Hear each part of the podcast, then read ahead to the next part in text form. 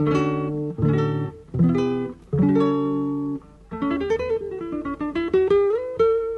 Central 3 apresenta o Cinema Nacional em Revista. É o Central Cine Brasil. Muito boa noite, amigo ouvinte da Rádio Central 3. Está começando o 48º Central Cine Brasil, programa que fala de cinema nacional aqui na nossa Rádio Central 3. Eu sou o Lucas Borges e hoje vamos rapidinho já falar com o Marcelo Miller, né, de Eu Te Levo, não é isso? Paulo Júnior, boa noite. Pois é, vamos bater um papo com o Marcelo sobre Eu Te Levo, o filme que está chegando no circuito, e depois a gente vai falar um pouco dos filmes que a gente assistiu aí, principalmente na mostra de Tiradentes nos últimos dias. Temos também Bruno Graziano conosco. Boa noite, Bruno. Boa noite, sempre neste programa que é um roteiro aberto para o cinema brasileiro. Isso aí. E Marcelo já nos ouve na linha, não é isso, Marcelo? Boa noite. Boa noite. Tudo bem por aí? Como é que estão as coisas? Tudo Tô bom? super feliz em conversar sobre, sobre cinema aqui com vocês. Obrigado você por nos atender. É, e você vai falar do, do filme que é a sua estreia com longa-metragem, né? Você tinha, tinha uma carreira até então é, mais, mais prolífica como roteirista e esse é o primeiro longo que você dirige, eu te levo, não é isso? Sim, esse é o primeiro longa que eu dirijo. É um projeto que eu já venho trazendo né, há muitos anos e, e, e coincidiu com uma época que eu estava trabalhando muito mais com o roteiro, mas foi uma espécie de reencontro com o desejo original em relação ao cinema. Eu estudei direção uh, na Escola de Cinema de São Antônio de los Banhos, em Cuba, que é uma escola é, é, muito importante é, para o cinema e, e para mim foi um, um, divisor de águas, né? E desde então eu estava nessa busca pela direção e o trabalho como roteirista para mim foi uma grande preparação para poder dirigir. Uh, o diretor e o roteirista são dois contadores de história. Né? O, o, se, o, se, o, diretor não, não, não lida com as questões do roteiro, provavelmente ele vai ter muita dificuldade para dirigir. Então, eu acho que são duas funções muito complementares e estou é, é, super feliz de ter chegado na direção depois de ter passado por esses projetos e ter entendido o trabalho de outros diretores e ter aprendido muito sobre narrativa. Oi, Marcelo, aqui é Paulo falando. É... O Eu Te Levo vem de longe? Vem desde esses tempos de roteiro? Conta um pouco esse processo para você, essa busca até o primeiro longa na direção.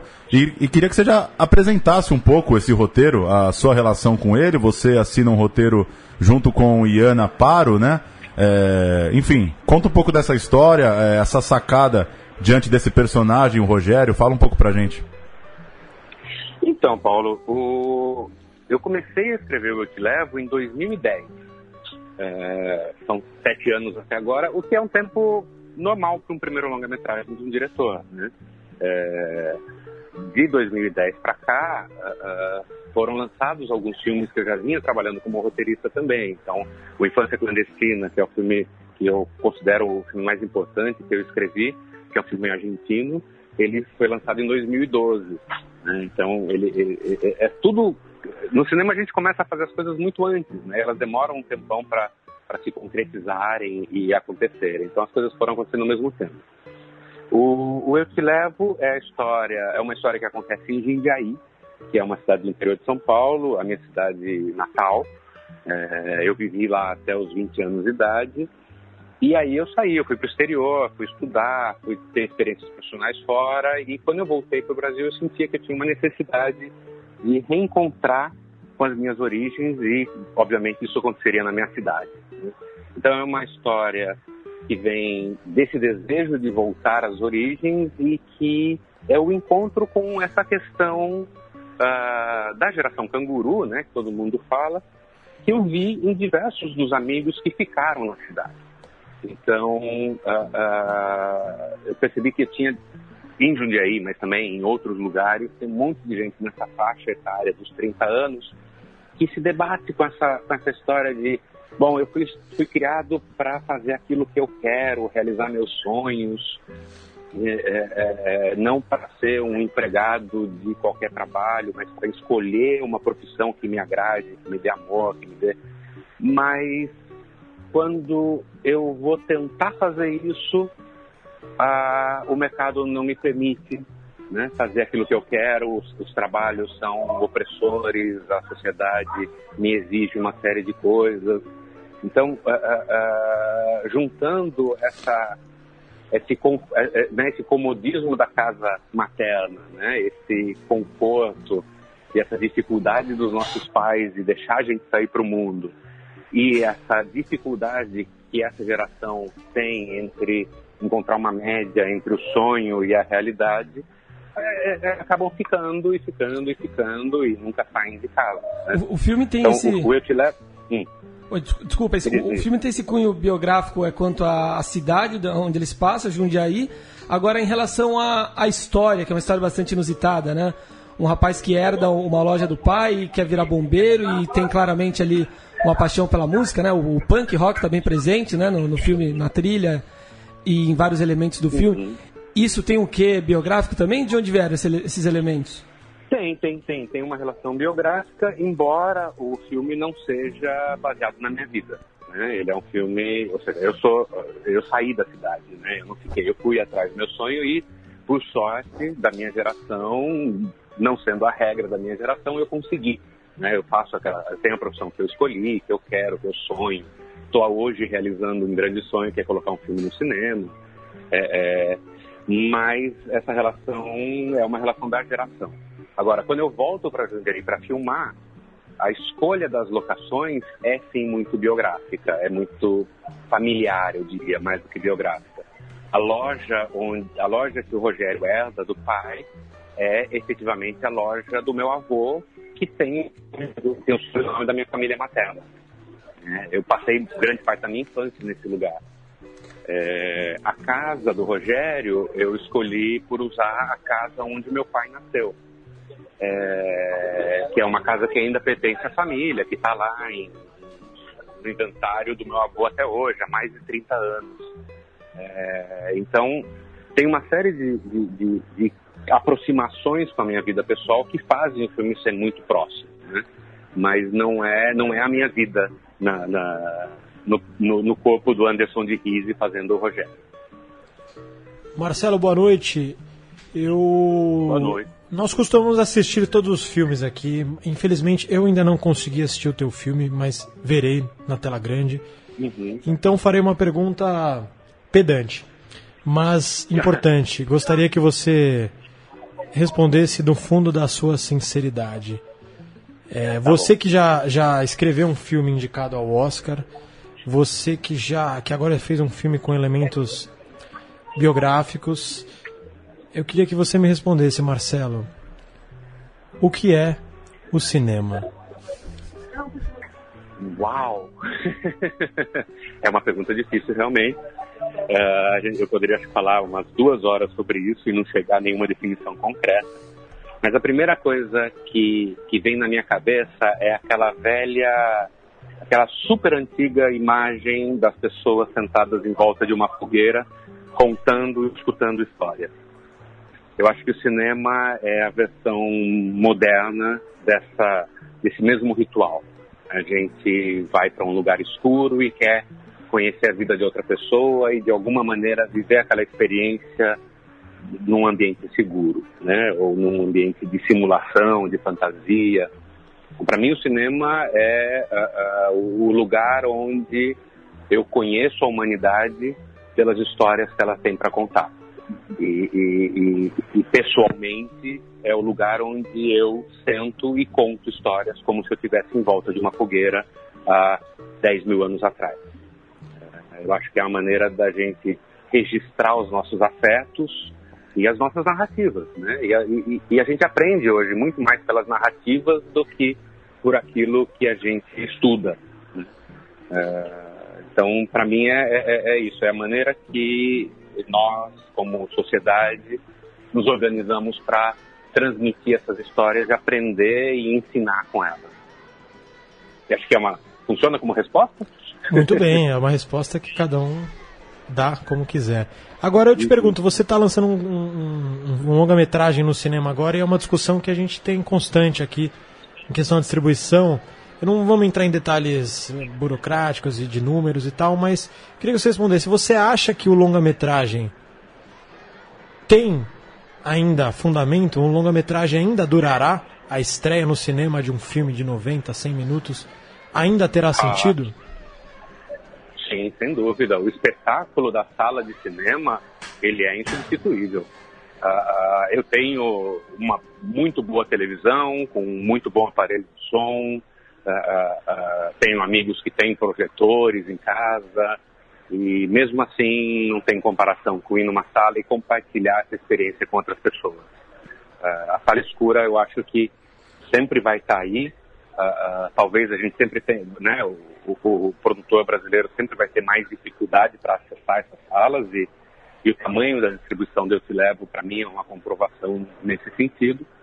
Mas uh, uh, eu acho que o espetáculo cinematográfico efetivamente acontece na sala de cinema. Mas você tem noção que muito mais gente vai ver seu filme fora do cinema, né? Tenho, tenho. O que é, é, é muito bonito, né? Porque o filme se espalha você perde o controle sobre ele, né? Mas também, por outro lado, é muito triste, porque eu sei que as condições de, que as pessoas vão ter para ver em outras, em, outras, né, em outras telas não vão ser tão boas como na sala de cinema. Por exemplo, é, é, a fotografia em branco e preto, vista, ampliada numa tela grande, nunca vai se comparar com outro lugar. O som uh, uh, com toda a espacialidade da sala de cinema, dificilmente se reproduz num outro espaço. Eu acho que, por isso que eu acho muito importante que as pessoas que tenham interesse nesse tipo de cinema, vai, que, que, que, as pessoas vão assistir o filme essa semana, né, esse final de semana, porque a possibilidade dele continuar por mais tempo depende dessa primeira semana da distribuição. O filme tem o Giovanni Galo, tem o Anderson de Rize e a Rose Campos, que coincidentemente é, participaram, atuaram juntos na, na, novela da Globo, Eta Mundo Bom. E, Marcelo, uhum. para a gente fechar, é, a gente não costuma trazer crítica aqui para o programa e, e não queria supervalorizar a crítica, é, até porque, enfim, é, poderia, a gente poderia falar muito mais disso, mas acho que a crítica atual de cinema aí nos jornais, nos sites, não está exatamente de acordo com uma tradição crítica que, que poderia alcançar. Mas enfim, Folha de São Paulo de hoje, a, o título da crítica do Cássio Starling é Eu Te Levo Tropeço em Representação do Tédio e Entedia. Você... Uhum. Você faz um filme de um personagem muito, é, muito na dele, um cara com um conflito pessoal, um cara meio introspectivo, um cara que tem dificuldade de fazer as escolhas e se relacionar com mulheres. É, que que, que que você entende dessa ideia do tédio? É, como trabalhar esse tédio e, e como que você imagina? É, você não concorda ou discorda, mas como que você recebe essa ideia de, de tédio e de uma representação que entedia? Eu acho que isso tem a ver mais com o cinema contemporâneo do que com o crítico. Nessa crítica tem uma, uma ressalva que eu acho muito interessante, que diz que hoje a gente está habituado a, a, esses filmes que acontece um milhão de coisas, personagens que são heróis excepcionais, né? E o Eu Te Levo vai colocar uma pessoa comum é, é, na, na, na, como protagonista da história. A vida entedia, entedia né? Eu acho que a vida é não é como um filme, né? As ações, os tempos mortos da vida são esses uh, são muito mais próximos da, da, dinâmica do Eu Te Levo do que da dinâmica de um filme é, é, mais parecido com a produção contemporânea. Talvez se fosse em um outro momento, uh, uh, a crítica não considerasse isso como entediasse. a gente assiste grandes filmes que são que têm um ritmo muito particular, que tem é, que talvez se fossem vistos hoje, quer dizer, que quando são vistos hoje, muitas vezes as pessoas acham que são entediantes. É, eu acho que o cinema contemporâneo ele tem abusado de um ritmo mais forte e dos eventos extraordinários e tem diminuído muito a quantidade de, de, é, é, de filmes que exploram esses outros espaços. É, eu acho que eu te levo, e eu fico muito feliz até desse tipo de, de crítica que não é exatamente positiva para o filme, porque mostra que o filme está uh, uh, fazendo aquilo que ele pretendia. mesmo que no ponto de vista do crítico não seja uma qualidade, sim um defeito. Mas as qualidades e os defeitos sempre são questões muito pessoais. Então, é, eu acho que o público não tem é, é, por que achar que vai ficar entediado ou não, porque o crítico falou. Né? É, é, eu, pelo menos nas minhas escolhas dos filmes que eu assistir no cinema, raramente eu levo em consideração a crítica, justamente por considerar uma análise muito pessoal. É claro que existem críticas uh, uh, excepcionais, mas elas não estão, eu não acredito que elas estejam no jornal nem na internet, elas estão, elas estão mais no universo acadêmico, no universo de estudos, não no universo de que está procurando né, é, é, ou o clique do, do, do, do, leitor da internet ou, ou, ou a compra do jornal para você ter a programação no final de semana. Eu acho que o filme se insere num outro espaço. A partir dessa quinta-feira em Belo Horizonte, Porto Alegre e São Paulo, certo? O público pode tirar suas próprias conclusões e assistir a Eu Te Levo, né? É isso mesmo. E a chance de ver um filme brasileiro contemporâneo, com um ritmo particular, com uma história muito humana e, e, e contemporânea, jovem, mas que uh, uh, olha o mundo com uma estética que não, não tenta transformar essa realidade em algo extraordinário e sim encontrar beleza nesse cotidiano. Bacana, Marcelo. É, mais uma última? Uma, uma última rápida, Marcelo, aproveitando, é sempre bom fazer essa pergunta. É, diga um filme brasileiro, o melhor filme brasileiro para você e por quê? Olha, eu estou nesse momento dando uma aula é, numa universidade em Fortaleza e eu estou passando Deus e Diabo na Terra do Sol. Esse é o filme que foi um divisor de águas na minha relação com o cinema. Eu assisti o Deus e Diabo na Terra do Sol aos 16 anos, numa cópia restaurada no cinema. Eu fui de Jundiaí até São Paulo para ver esse filme, sem conhecer muito São Paulo, me perdi no ônibus, toda aquela confusão. E, e eu me lembro que quando eu saí da sala de cinema, eu senti que, que, que o cinema poderia ser algo interessante para fazer, né? não só para assistir foi a, aí que eu comecei a pensar é, que podia prestar o vestibular para uma carreira de cinema. É, é, o meu, é o meu, é o filme brasileiro que marca a minha vida, assim, como falar, olha, eu posso, isso, aí tem muita coisa linda para fazer, para contar, para mexer. Se entrega Curisco, é isso aí, muito bom. Maravilha. É isso aí. Valeu, Marcelo. Boa, boa sequência de aula, valeu por nos atender aí, obrigado. Obrigado, Marcelo. Estamos aí para o que vocês quiserem. Um grande abraço para vocês. Valeu, muito obrigado. Valeu. Eu gosto das perguntas do Bruno porque são aparentemente simples, porém muito puras e profundas. E o cara tá lá no celular, né? No intervalo da aula, não tá pensando no filme favorito. Mas Marcelo é. tinha de, de sopetão. Graças ao choque. Saiu bem. Choque. Vamos com, com uma homenagem aqui que eu separei, antes da gente falar um pouco de Tiradentes. É, nessa semana morreu o escritor João Gilberto Noll, grande escritor, romancista, contista, gaúcho, em plena atividade, tinha inclusive uma oficina, uma palestra para ministrar na última terça-feira. Morreu aos 70 anos, deixando uma obra que com certeza vai ser muito lida a partir de agora. E o conto, um dos grandes contos do João Gilberto Noll, Alguma Coisa Urgentemente, serviu de inspiração, serviu para como ponto inicial no roteiro de Nunca Fomos Tão Felizes, filme de, 80, de 84, dirigido por Murilo Salles. Esse filme traz um jovem retirado de um colégio interno ele acaba sendo instalado lá num apartamento e nesse apartamento ele se dá conta que o pai dele é um militante político perseguido pelo regime militar. Tem todo esse conflito entre o jovem e o pai, um filme típico ali do, do momento da ditadura no Brasil. E um filme que, que rodou muito, é Prêmio da Crítica em Gramado 84, melhor filme para júri público no Festival de Brasília. Tá lá completo no YouTube. É, não tinha assistido com a notícia da morte do Nol eu assisti nessa semana e bem legal, nunca fomos tão felizes. A gente vai ouvir um trechinho é, do diálogo entre esse pai e esse filho e fica a homenagem a João Gilberto Nó e mais uma indicação, nunca fomos tão felizes. Vamos ouvir.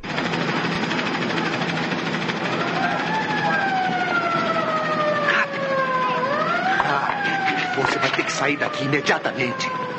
Eles estão atrás de você? Não sei. Pode ser. Era isso que eu estava tentando evitar esse tempo todo. Agora você tem que sair. Eu quero ficar. Me obedece, por favor. Eu não quero que te aconteça nada. Eu vou ficar. Não vai, não. Você vai pro Hotel Estrela na Figueira de Melo, em São Cristóvão. Guardou bem? Hotel Estrela, Figueira de Melo, São Cristóvão. Agora tome esse dinheiro e vai. Eu quero ficar com você, pai. Me obedece, porra. Daqui a pouco o senhor tá cercando tudo. Filho, eu te telefono assim que eu puder. Te cuida. E agora vai. Logo. Mas, pai... Espera. Te ligo.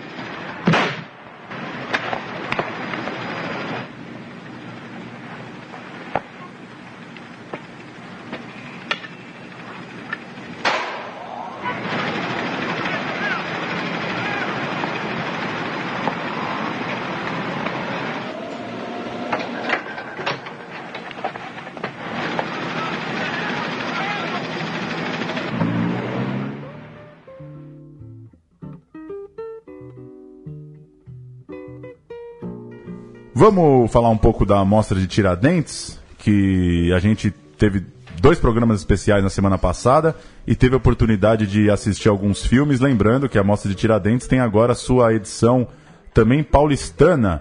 É, e esse ano comemorando 20 anos da mostra e 10 anos da Mostra Aurora, que acabou se tornando uma grande janela aí para estreias no Brasil. Considerado o segundo festival mais importante do Brasil hoje em questão de, de relevância mesmo. E ontem, na sessão de encerramento, foi feito uma. Foi feito um curta lá de 10 minutos, relembrando os vencedores da Mostra Aurora. E de fato, em 10 anos já é um recorte bem, bem relevante, né? E vocês assistiram o atual vencedor, né? Baronesa, da Juliana Antunes. Exatamente. E aí? É mais um filme mineiro que vence a mostra, a mostra mineira, né? E acho que a gente pode dizer, né, Bruno, que é o, o, o festival mais autoral, talvez, dos grandes festivais brasileiros, né? É a grande vitrine do festival autoral, como diz o próprio, disse o próprio curador numa entrevista, é um festival onde os filmes começam com pouquíssimos ou quase nenhum logo. Sim. É. É, a gente não te, é, tentou entrevistar ontem uh, o. É, acabou Kleber não Eduardo, dando né? certo a conversa com o Kleber, mas a gente vai fazer em breve. É, em- Mas uma entrevista anterior dele, é, ele explicava o do surgimento da Mostra Aurora, se não me engano, há, há 18 Há- há anos. 10 anos, né? A o Mostra festival tem tem 10. 20, né? A mostra tem 10. Festival, festival 30 anos, né? 20, 20 o anos. festival, 10 de Aurora. 20, olha só. Na entrevista ele explicava como eles ousaram ao, ao tentar, apostando no, na- no advento do, do digital e apostando que mais filmes seriam feitos, eles ousaram a começar a chamar filmes de cineastas jovens e, e locais. E, fala, e dar oportunidade cada vez mais a esses cineastas e, e foi uma aposta acertada, porque surgiram realmente filmes, filmes locais de jovens diretores e como a partir daí eles começaram a, apostar em filmes que estreassem em Tiradentes, filmes que, que fossem é, exibidos pela primeira vez na Mostra Mineira. Enfim, é, um- é uma aposta arriscada que está dando muito certo e tanto é que é um dos maiores festivais da- do cinema brasileiro atualmente. né? É um filho único, né? É o único realmente que, que você pode fazer um filme é, completamente independente e ter chances de ser exibido numa tela com público mesmo, porque o público ele comparece, é um festival que movimenta toda a cidade. É uma resistência mesmo. É, a mostra de Baronesa em São Paulo, que eu e o Bruno tivemos a oportunidade de assistir, completamente lotada e gente ficou para fora para ver um filme é, muito corajoso da Juliana, né, que passou três meses na periferia de Belo Horizonte, atrás da- dessas personagens ocultas, que são as mulheres é, da periferia de Belo Horizonte. O tema da, da mulher, né, do feminismo, foi o, um mote central né, do- da mostra é, desse ano. E, enfim, um filme muito corajoso mesmo, né? Filme indiscutivelmente relevante. Sim. Gostando ou não, achando é, mais do mesmo, em, em- em questão de deixar, em questão da linguagem, de realmente ser aquela coisa de parecer que é documentário, mas não é, e de deixar acima, talvez, de uma narrativa com, com discursos mais eloquentes, deixar realmente a linguagem clara e específica daquelas pessoas ali e, e filmar o cotidiano e ser câmeras mais fixas, deixando os atores mais livres. Tem gente que teve gente no fim da sessão ouvindo na- nos corredores, no hall e nos bares que não gostou do filme, mas tem muita, teve muita gente que adorou, sobretudo as mulheres. Eu acho que é um filme que Talvez se identifiquem, né? é, é um filme que, que, que até repercutiu em relação a críticas, no sentido de ser um filme feminista ou feminino, houve uma discussão em relação a isso na época do festival, mas realmente é um filme que, que mulheres assistindo talvez tenham uma, uma, uma percepção mais, mais autêntica. Porém, eu gostei do filme, não, não achei extraordinário, não marcou minha vida, mas achei relevante, achei importante e tem que ser visto, tem que ser visto. Tomara que seja visto, porque é periferia, né? A gente é muito acostumado com a periferia de São Paulo aqui, por sermos paulistas, e ouvimos muito e lemos muito e já fomos e conhecemos a periferia do Rio de Janeiro. Não profundamente, mas de um modo a geral. A BH é uma periferia rural, né? Uma periferia rural, pouco difundida ao redor do Brasil, que tem uma característica própria. Começa pelo sotaque e vai por questões às vezes, de, de, de, até de formação da, do, da, da, chamada comunidade, né? Então é bom, meu. É um filme, é um filme bom. Eu achei um filme bom. Surgiu a, a inevitável comparação com a vizinhança do Tigre, né? Sim. Inclusive o Afonso Show é montador do Baronesa. E perguntada sobre isso, a, a Juliana disse que uma grande diferença é que o Afonso filmou os vizinhos dele, né? Os amigos, os vizinhos. A vizinhança do Tigre, a gente conversou aqui já com o Afonso Shoa, também essa coisa, né? De, de uma imersão numa comunidade, na, na perif numa periferia mineira então, inevitável essa comparação de, de, de proposta, né? Por mais que tenha essa diferença dele estar tá num ambiente mais próximo dele do que o caso da Juliana, sim, né? Sim, sim. E na sexta-feira, a gente falou isso dessa, dessa presença, dessa temática da mulher. É, eu assisti dois filmes na, na mostra de, de curtas que tratam muito desse tema. Um é Autópsia, da Mariana Barreiros, que ela é carioca, é um curta de sete minutos com, com colagens, é, simplesmente colagens de comerciais, músicas e cenas e programas de TV tratando do machismo, da exploração da imagem da mulher. Bem interessante, deu uma. A sala também lotada deu uma, uma subida na sessão. Um filme muito barulhento, filme de recorte de televisão e aquelas cenas de programas sensacionalistas, bem legal. E depois, a, o filme que fechou essa sessão um dos melhores curtos que eu vi recentemente é Estado Itinerante, da Ana Carolina Soares. O filme tem 25 minutos, filme também mineiro, é, da produtora Itinerante Filmes. Que é isso, acompanha uma, é uma ficção, a história de uma cobradora de ônibus. Ela está com algum conflito em casa, ela está vivendo alguma coisa um pouco, é, é, um pouco não, bastante opressora na vida dela.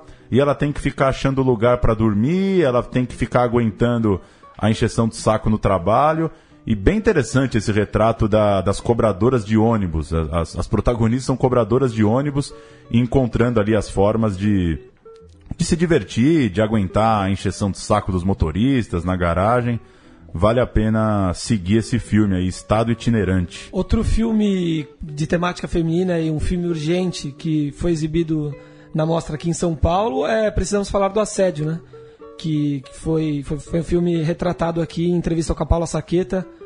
Outro belo filme, belo documentário. Mais uma vez, sessão cheia também, um filme que sempre leva, é, leva grandes públicos. E Paulinha on... e sua teimosia cinematográfica.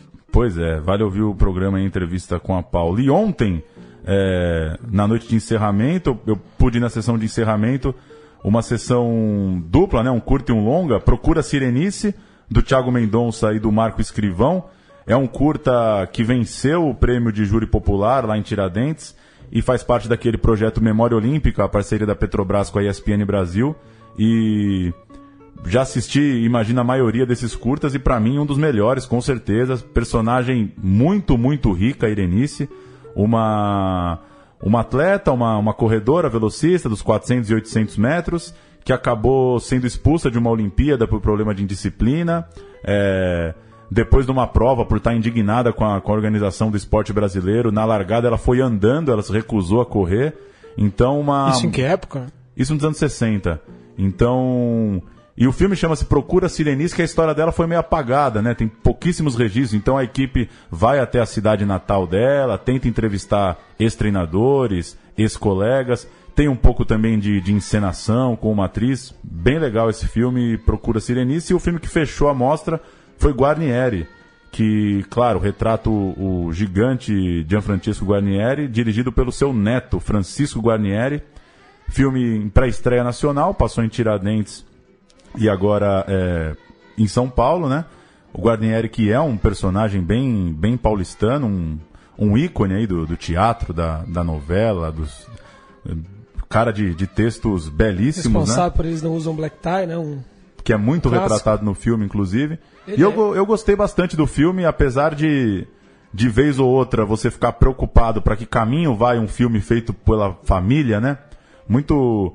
Deve ser muito difícil esse processo, né? O, o Neto teve muita coragem, mas em algum momento eu achei o filme um pouco desequilibrado nessa coisa da família, porque te remete, né? É a hora que você lembra que, pô, é, é o neto do cara, né? Fazendo o filme. E quem que era neto do Gianfrancesco num programa dos anos 90? na Ele mesmo, né? O Lucas, nosso querido Lucas Silva Silva O tem lá, Lua, né? tem lá o Mundo da Lua também é, no filme. Uma dúvida, o Hum. Gianfrancesco, ele, ele é autor da, do texto? Sim. Do, Gian- do- eles não usam black tie, ele é autor do texto. E é diretor do É, filme. é da uma peça. pe- a peça é Da peça dele que virou um peça, filme, né? que virou O- filme e aí ele atua, né? O filme de Leon Hirschman, que nunca vou É, cansar de falar, Hirschman, que é o cineasta brasileiro mais subestimado da história. Sim, sim. Um filmaço de fato e retrata bastante. Depois o filho do, do Gianfrancesco, Gianfrancesco quis reeditar, eles não usam black tie é, no teatro. Eu tava tentando achar a lista aqui da Abracine dos 100 melhores filmes de todos os tempos para ver em que lugar tá. é, deixa eu ver. 14 lugar. Eles não usam black tie, filme de 81. Newton Gonçalves, Lélia Abramo, Francisco Milani, Rafael de Carvalho, Carlos Alberto Riccieri Novinho, Fernanda Montenegro, Eterna. Isso aí. É isso. Temos umas notícias aí, Tem né, uma- Lucas? posso um falar giro? rapidamente? Por favor, Claro. manda bala. Rapidamente, um giro de quatro filmes brasileiros que assisti essa semana. O primeiro, O Gorila, do José Eduardo Belmonte, um dos meus cineastas favoritos, do qual eu não gostei. Achei chato, basicamente. Um filme que cria um climão, um filme com Alessandra Negrini, com é, um elenco, não vou lembrar o nome do resto do elenco agora, mas é um filme, é um filme climão que não me, não me apeteceu e já é o terceiro filme do Belmonte que não me apetece, sendo ele que é responsável por uma trinca de filmes que é a Concepção, Se Nada Mais Der Certo e Meu Mundo Perigo, que eu considero um dos, dos pontos de virada em relação à retomada do cinema brasileiro e o novíssimo cinema brasileiro que está sendo feito hoje. E o segundo, O Gorila que é um, é um conto do Sérgio Rodrigues. O conto é muito bom nessa Exatamente. tensão, né? O Gorila é um... É um... É um cara que passa trote, né? Aliciando Solitário. mulheres, né? E, e o conto o conto é muito bom.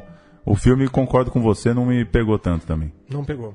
O segundo, Estrada 47, filme de guerra, que fala sobre o- os brasileiros é, enviados à guerra, Segunda Guerra Mundial, e um grupo que, que teve uma, uma- uma- um feito heróico.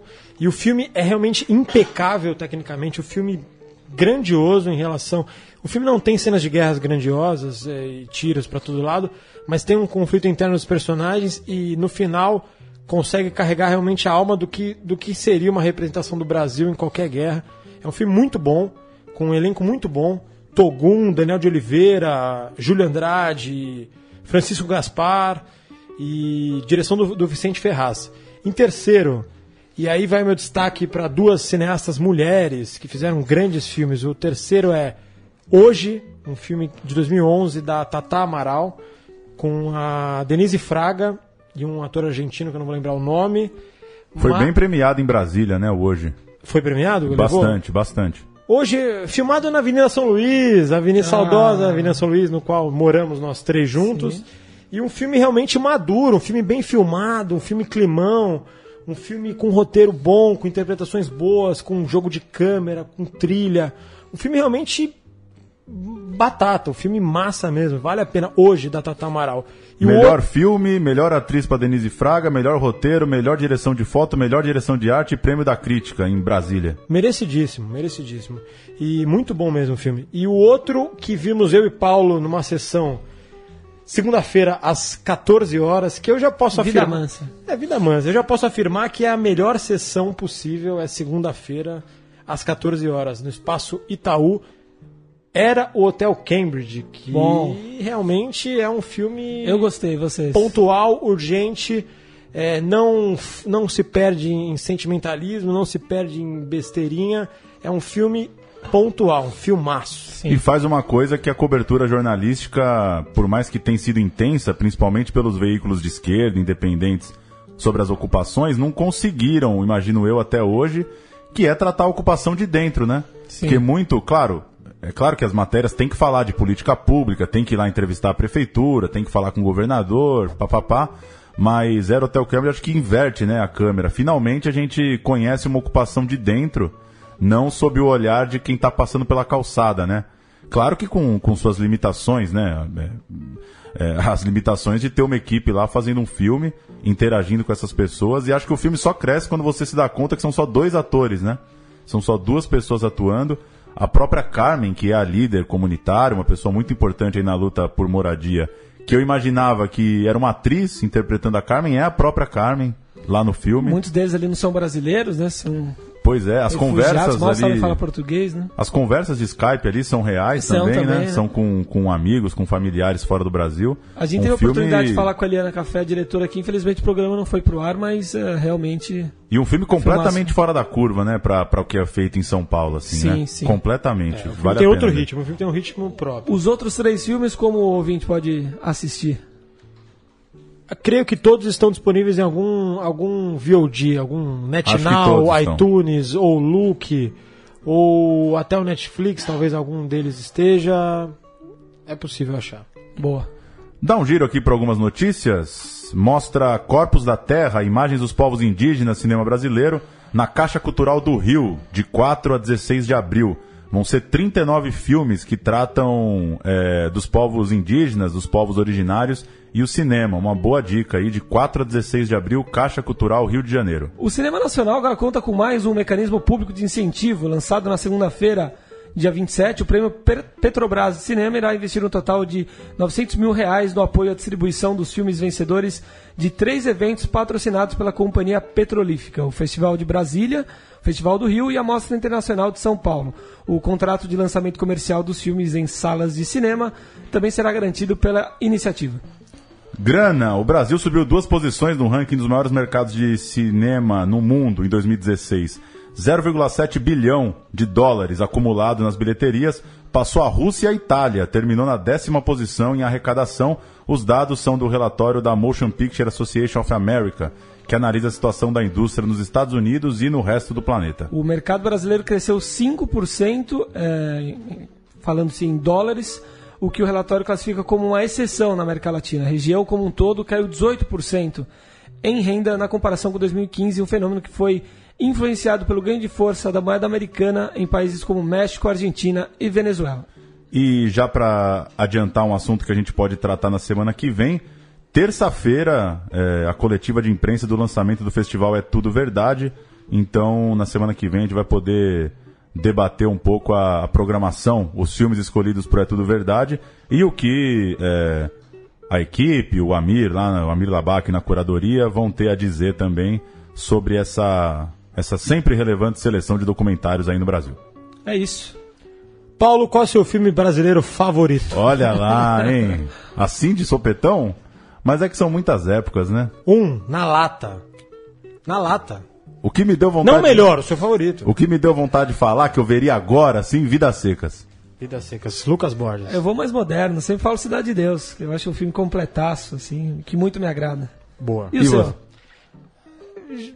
Pra pegar aí eh, diversas épocas, então eu venho com, com Febre do Rato, mais contemporâneo. Justo. Apesar que ontem, depois de ver o Guarnieri, deu vontade de falar, eles não usam Black Tie também. Também, que merecido. filme o filme do Guarnieri dá muita vontade de assistir de novo. Tem ele no teatro lendo texto, aí tem ele contando como foi fazer o filme, o filho contando como foi fazer o filme, que no fim acabou sendo um grande encontro de pai e filho também, que não eram tão próximos.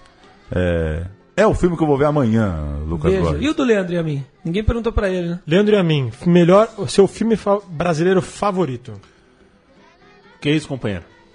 Bom, também. Boa, Pedro, Bom. Car- Pedro Cardoso. Pediu quatro notas, hein? O que é isso, companheiro? Valeu, Lucas. Valeu, até semana que vem, um abraço. Eu Valeu, só Bruno. queria dar duas indicações rápidas. Mas já deu quatro, vai dar mais duas. Não, agora de crítica, do Eduardo Scorel, sempre bom nas críticas, na crítica que ele fez para um filme chamado Clarice. Alguma coisa. Mas é um. ele é muito bom. O Scorel vale a pena, sempre ele é um rabugento, não gosta de nada, mas é, é válido.